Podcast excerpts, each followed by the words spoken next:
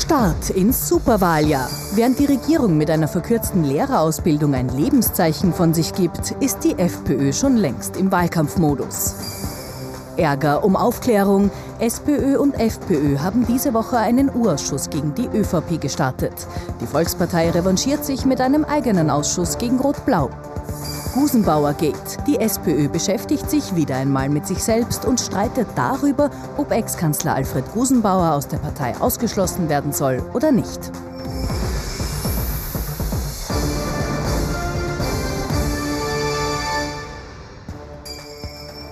Herzlich willkommen zu unserem politischen Wochenrückblick. Ich freue mich, dass ich Sie begrüßen darf und ich freue mich auf meine Gäste heute Abend, unseren Politikexperten Thomas Hofer. Recht herzlich willkommen. Schönen guten Schönen Abend. guten Abend, Herr Knapp. Und auf unseren Meinungsforscher Peter Heik. Herzlich willkommen. Schönen guten Abend.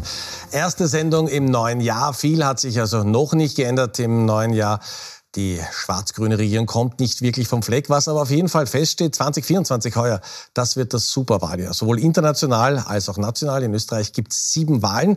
Und es gibt eine Partei, die ist, was das Superwahljahr betrifft, ganz besonders entspannt, weil sie in den Umfragen, was die Nationalratswahl betrifft, ganz, ganz weit vorne liegt. Das ist die FPÖ.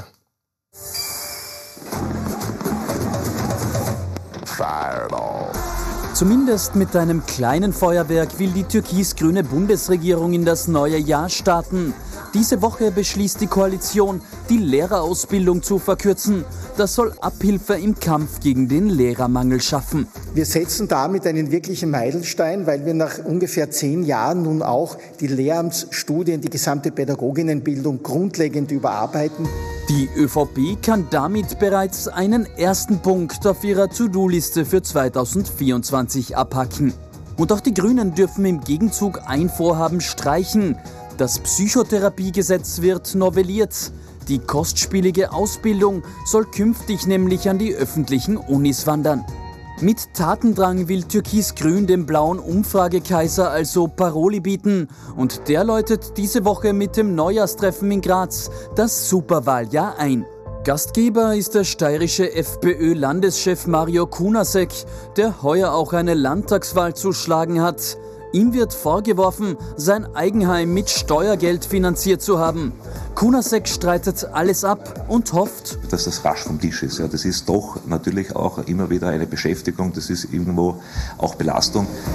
Während die FPÖ diese Woche auch über rechtsextreme Themen wie die sogenannte Remigration laut nachdenkt, malen die anderen Parteien das blaue Schreckgespenst mehrmals an die Wand. Wenn man diese blaue Führerpartei da allein vorwerken lässt und nichts dagegen hält, aber wir haben damit jetzt begonnen und ich denke, andere werden sich da noch dazu gesellen, äh, da muss man da nicht nur zuschauen eben, sondern kann auch was tun. Um bei der Wählerschaft nachhaltig zu punkten, wird die türkis-grüne Regierung aber dieses Jahr noch größere Feuerwerke zünden müssen. Und auch im neuen Jahr beginne ich sehr gerne bei Ihnen. Herr Hofer, welche Feuerwerke hatten die Regierung überhaupt noch in der Tasche? Also nicht mehr viel inhaltlich. Und natürlich war jetzt äh, freundlich dargestellt mit dem Feuerwerk im Hintergrund, war auch das, was diese Woche gekommen ist, will ich nicht kleinreden, äh, aber dieser Meilenstein vom Bildungsminister so genannt, äh, der wird in der Wählerschaft von überschaubarem Impact sein, würde ich sagen.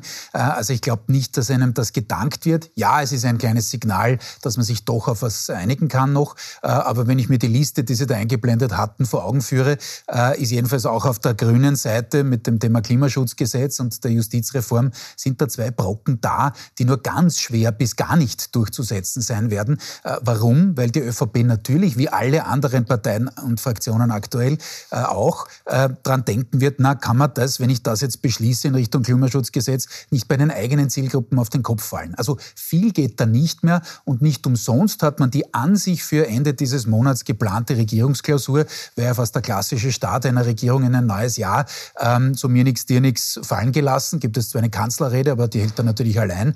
Äh, und diese Klausur gibt's nicht, weil man eben weiß, dass die Gefahr groß ist, dass die Journalistinnen und Journalisten zu Recht sagen, so und wo sind eigentlich die großen Würfe? Also diese sogenannten großen Würfe, die erwarte ich für dieses Jahr, für diese letzten Monate äh, in, in Schwarz-Grün eigentlich nicht mehr. Aber ist nicht das Problem der großen Würfe, und es sind ja große Sachen gelungen, das muss man auch immer Ja. wieder sagen, zum Beispiel Abschaffung der kalten Progression, auch wenn das schwer aussprechen kann. Aber es gelingt der Regierung ja einfach nicht, das zu kommunizieren.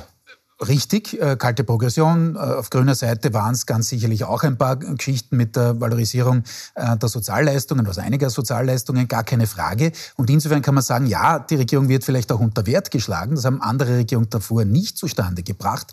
Aber erstens, Sie haben die Kommunikationsleistung schon angesprochen. Äh, und zweitens, eine, eine gesamthafte Erzählung von Schwarz-Grün, das ist nach wie vor komplett abwesend. Natürlich hat man diesen Eindruck nie erwecken können, dass man da an einem Strang zieht, auch wenn es auf der personellen Ebene durchaus ganz gut gegangen ist miteinander zwischen Kanzler, Vizekanzler und den Clubobleuten. Äh, aber insgesamt noch dazu aufgrund dieser mannigfachen Krisen, die man da hat, ähm, kämpft man da gegen Windmühlen. Äh, das heißt im, im Konkreten die ganz ganz schlechte Stimmung im Land. Da hilft dann eben äh, auch äh, diese Geschichte mit, mit kalter Progression und, und Sozialleistungen ganz, ganz wenig.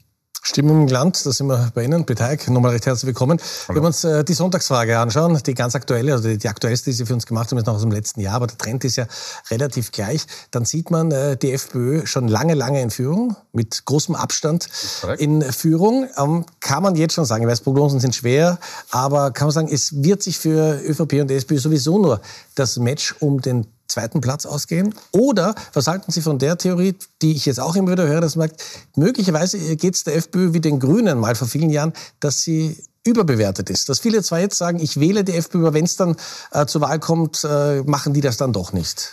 Äh, ja, das ist, wovon Sie sprechen, ist eine sogenannte Überdeklaration. Und diese Idee ist nicht ganz weit hergeholt. Ähm, also wir haben das ja früher überhaupt nicht gekannt. Bei den Freiheitlichen war ja früher immer eine schwere Unterdeklaration. Das hat aber auch damit zusammengehängt, dass man natürlich damals nur, also von damals, ich rede jetzt von den 90er Jahren, Nuller Jahren, dass man damals nur telefonisch interviewt hat. Aber ja, das gab es. Und jetzt ist es so, dass wir das bei den letzten vier Landtagswahlen wahrgenommen haben. Wir haben bei, in, in, in Tirol, in Kärnten, in Niederösterreich und in Salzburg haben wir jeweils die Freiheitlichen einen Tick stärker eingeschätzt gehabt. Und gleichzeitig war in allen Wahlgängen die ÖVP um zwei bis drei Prozentpunkte unterdeklariert. Das heißt, ja, das ist möglich. Unser Problem ist, wir wissen nicht, ob das auf Bundesebene oder zum Beispiel auf Europaebene schlagend werden wird. Und das wissen wir leider Gottes immer erst um 17 Uhr am, am, am Sonntag am, am, Wahlabend, wenn das eintritt. Zu Ihrer Vorfrage, ähm, bleibt es so, wie es, wie es ist? Relativ simpel gesagt, wenn die Spielaufstellung gleich bleibt, wenn nichts Besonderes passiert, dann haben natürlich, hat natürlich die Freiheitliche Partei schlicht und ergreifend die besten Karten, weil, wie es der Kollege Hofer schon vorher ausgeführt hat, ähm, es ist, man ist personell einfach besser aufgestellt, man ist kommunikativ einfach besser aufgestellt. Das heißt, wenn sich hier nichts, nichts Rasendes verändert durch A, ein externes Ereignis, also es kommt zu einer ganz, ganz starken Aufhellung auf Wirtschaftsebene. Vielleicht äh, schläft der Nahostkonflikt ein oder wird gelöst. Ähm, Ukraine, vielleicht wendet sich da auch zum Positiven. Dann könnte das natürlich auf die Wählerschaft auch positiv wirken. Eins ist ganz klar. Die Bundesregierung kann Themen rausspielen jetzt, wie sie will. Also wenn Sie nicht sagen, jeder Österreicher erhält pro Jahr eine Million Euro, ähm, dann wird sich hier schlicht und ergreifend nichts ändern. Weil, und das ist der ganz, ganz große Fehler, den Politikerinnen und Politiker immer machen, viereinhalb Jahre in der Pendeluhr schlafen und dann zu glauben, dass Berater und Beraterinnen kommen, um ihnen dann das Leibel zu retten. Und das funktioniert schlicht und ergreifend nicht. Herbert Kickl hat das gewusst. Herbert Kickl hat sukzessive die Partei aufgebaut. Er verfolgt eine stringente Linie. Er kommuniziert auch noch dazu gut. Und dann erntet man das, was man viereinhalb Jahre gesehen hat. So einfach ist das Leben. Und man hat das Gefühl, auch an Herbert Kickl und der FPÖ prallen Skandale einfach ab. Also wenn man in die Steiermark schaut, nach Graz, also dieser mutmaßliche Skandal äh, mit der falschen oder fremden Verwendung von, von, von Geld, das, das perlt irgendwie ab, das, das, das, das findet keinen Boden. Das perlt ab, das ist aber ja. wohl in der Steiermark sicher ein Thema, gar keine Frage, aber selbst dort ist man auf Augenhöhe mit den äh, beiden anderen größeren, sage ich mal, großen sollte man nicht mehr sagen angesichts der, äh, der Umfragewerte. Ähm, aber Sie haben recht, der Herr Kickel hat das auch schon früher mal vorexerziert, wie man sowas macht in Richtung Kindesweglegung. Hypoalpe-Adria-Skandal, Riesenskandal in Kärnten, damals noch zu Heiders-Zeiten.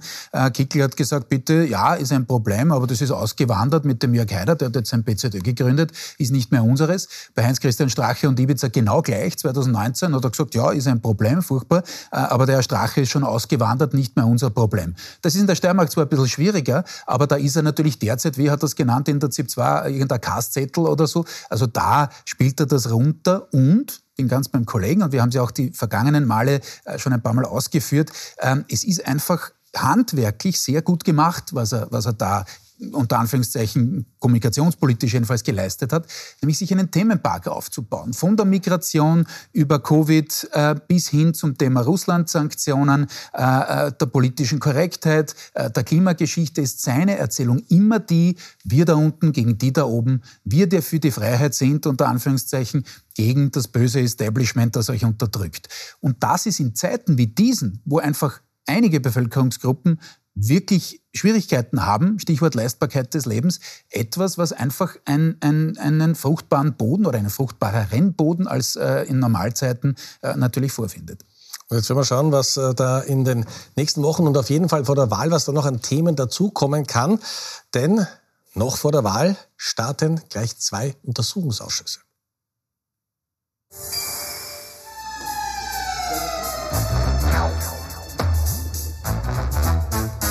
Ein Sitzungssaal für gleich zwei Untersuchungsausschüsse. Am Donnerstag startet der von SPÖ und FPÖ verlangte KOFAG-Ausschuss, der sich um die milliardenschweren Corona-Hilfen dreht und vor allem die ÖVP durchleuchten soll. Für die Volkspartei ist das ein Affront. Sie startet am Donnerstag deshalb einen eigenen Ausschuss zu rot-blauem Machtmissbrauch. Unfreundlichkeiten werden schon vor der ersten Zeugenbefragung ausgetauscht.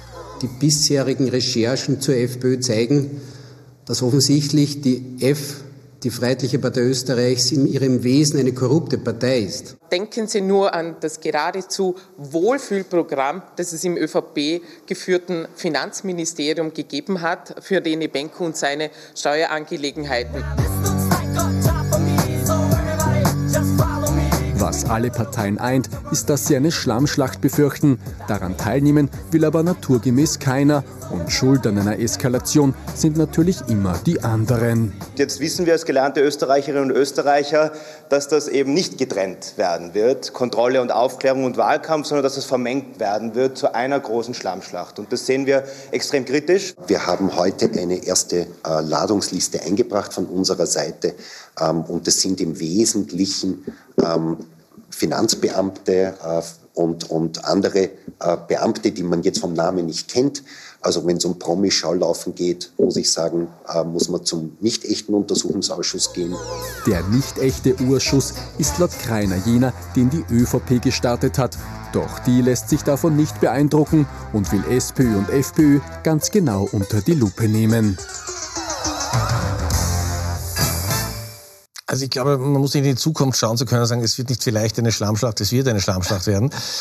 Ist da nicht die ganz, ganz große Gefahr für jetzt äh, die ÖVP und die SPÖ und auch für die Grünen, dass es am Ende wieder nur der FPÖ nützt? Ja, das ist eine Gefahr. Diese Diskussion, äh, die Sie da gerade in die Frage verpackt haben, die gibt es ja auch vor allem in der Sozialdemokratie, äh, weil da ist man sich nicht ganz eins, wie man damit umgehen soll. Da gibt es nicht nur vom Herrn Dornauer, sondern auch in anderen Landesorganisationen kritische Stimmen ähm, aufgrund dieser Aufladung.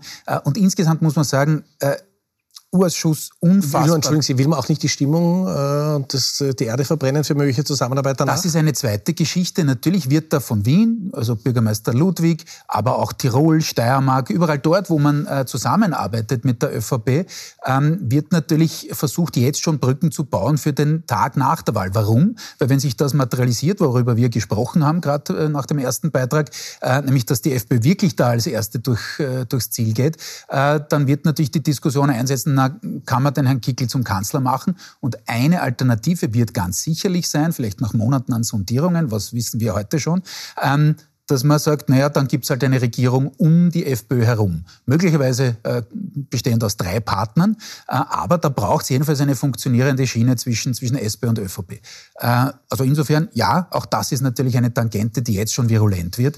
Äh, und die, die sich äh, sozusagen vorausschauend mit dem befassen, äh, die beginnen jetzt genau diese, diese, diese Fäden zu spinnen. Ähm, Gelingt es der FPÖ, Kapital zu schlagen? Naja, für, für den Fall, dass ja. das so käme, naja, danach wäre das natürlich ein Wachstumsprogramm. Das kann man jetzt schon sagen. Also wir wissen nicht, ob so kommt, aber für den Fall, dass es so wäre, äh, höre ich jetzt schon den Herrn Kickel, der sagt, so undemokratisch, Nummer eins wurde nicht äh, zum Kanzler gemacht. Äh, Im Übrigen, das war mit anderen Vorzeichen schon einmal so. Viktor Klima hat zwar die Wahl gewonnen, 99, und wurde auch nicht Kanzler oder nicht mehr Kanzler. Also das wäre nichts Neues, aber natürlich wäre es wieder Wasser auf die Mühlen der, der, der Freiheitlichen Verschwörungstheorie, gar keine Frage.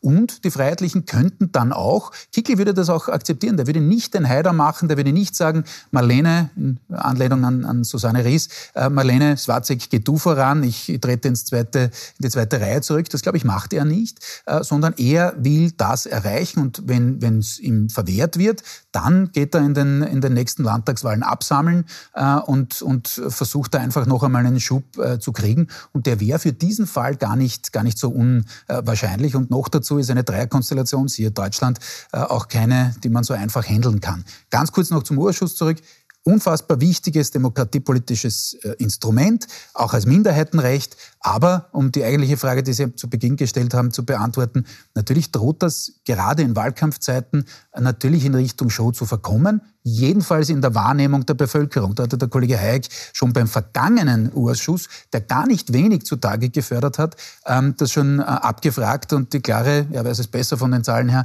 ähm, die klare Meinung war, das ist reine Showpolitik und, und eigentlich äh, ein Theater. Und das ist schade, dass dieses Instrument ähm, wirklich so bedroht ist in Richtung Imageverlust. Da sind wir gleich bei Ihnen, Hayek, und bei der Frage der Woche, die Sie gestellt haben. Es gibt jetzt zwei Untersuchungsausschüsse.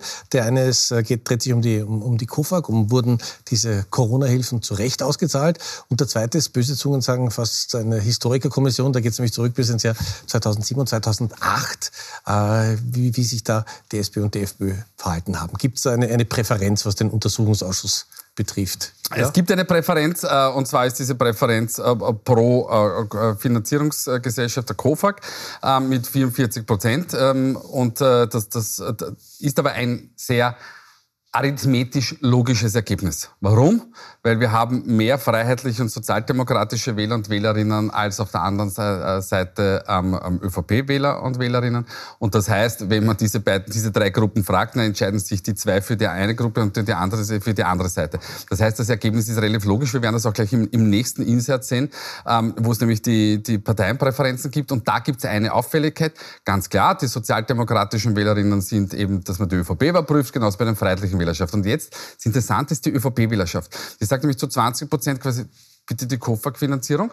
Und auf der anderen Seite sagen 37 Prozent, also nur 37 Prozent im Vergleich zu den anderen, sagen ähm, die, die, die Freiheitlichen und, und, und SPÖ-Malversationen möglicherweise, die in den Ministerien stattgefunden haben. Wenn man das jetzt zusammenzählt, sind es 57, das heißt 44 Prozent der ÖVP-Wählerschaft sagt, ich übersetze das jetzt ins Wienerische sehr salopp, lasst uns in Graut mit der Geschichte.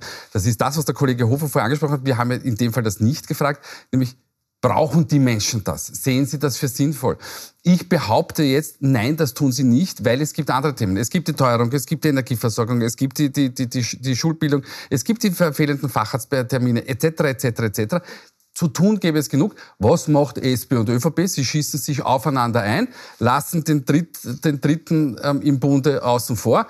Ich möchte nicht natürlich alte Gespenster hervorrufen, aber es erinnert schon ein bisschen an die 1920er und 30er Jahre, wo sich Christdemokraten und Sozialdemokraten bekämpft haben und auf den, auf den Dritten vergessen haben. Und das könnte hier auch passieren. Fürs Protokoll, nein, ich vergleiche nicht die Freiheitliche Partei mit der Nationalsozialistischen Partei. Wir kommen zum dritten Thema bei uns in der Sendung und zwar zur SPÖ und die hat momentan ein ganz veritables Problem. In dieser Woche hat es ein großes Fernsehinterview vom SPÖ-Spitzenkandidaten Andreas Babler gegeben und der wurde natürlich auch mit einer Frage äh, die ganze Zeit auseinandergesetzt oder musste sich mit dieser Frage auseinandersetzen, nämlich wie umgehen mit Alfred Gusenbauer, der bei der Signa, größte Pleite in der heimischen Wirtschaftsgeschichte, eine ganz, ganz große Rolle gespielt hat und die Frage ist, soll man jetzt Alfred Gusenbauer aus der SPÖ ausschließen? Kann man das überhaupt oder wird er möglicherweise freiwillig den Rückzug antreten.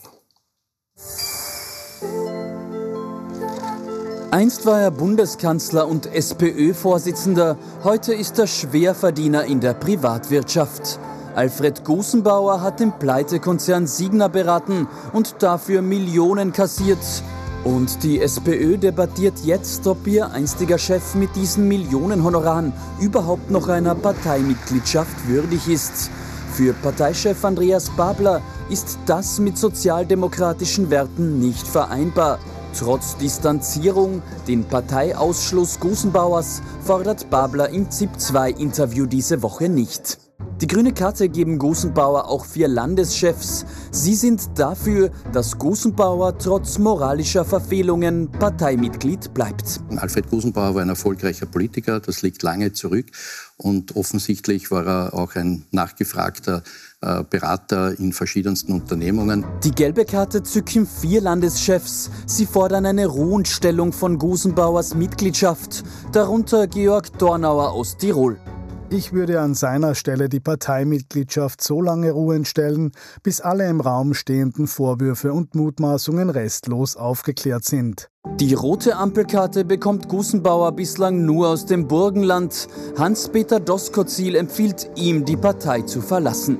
Am Ende sind aber wohl alle Kartenspiele hinfällig, denn das SPÖ-Parteistatut lässt nur wenige Optionen für einen Ausschluss zu. Denkbar wäre ein Gusenbauer-Ausschluss etwa, wenn strafrechtliche Vorwürfe gegen ihn erhoben werden. Das ist bislang nicht der Fall und so bleibt die interne Debatte um den reichen Ex-Chef vorerst ergebnislos.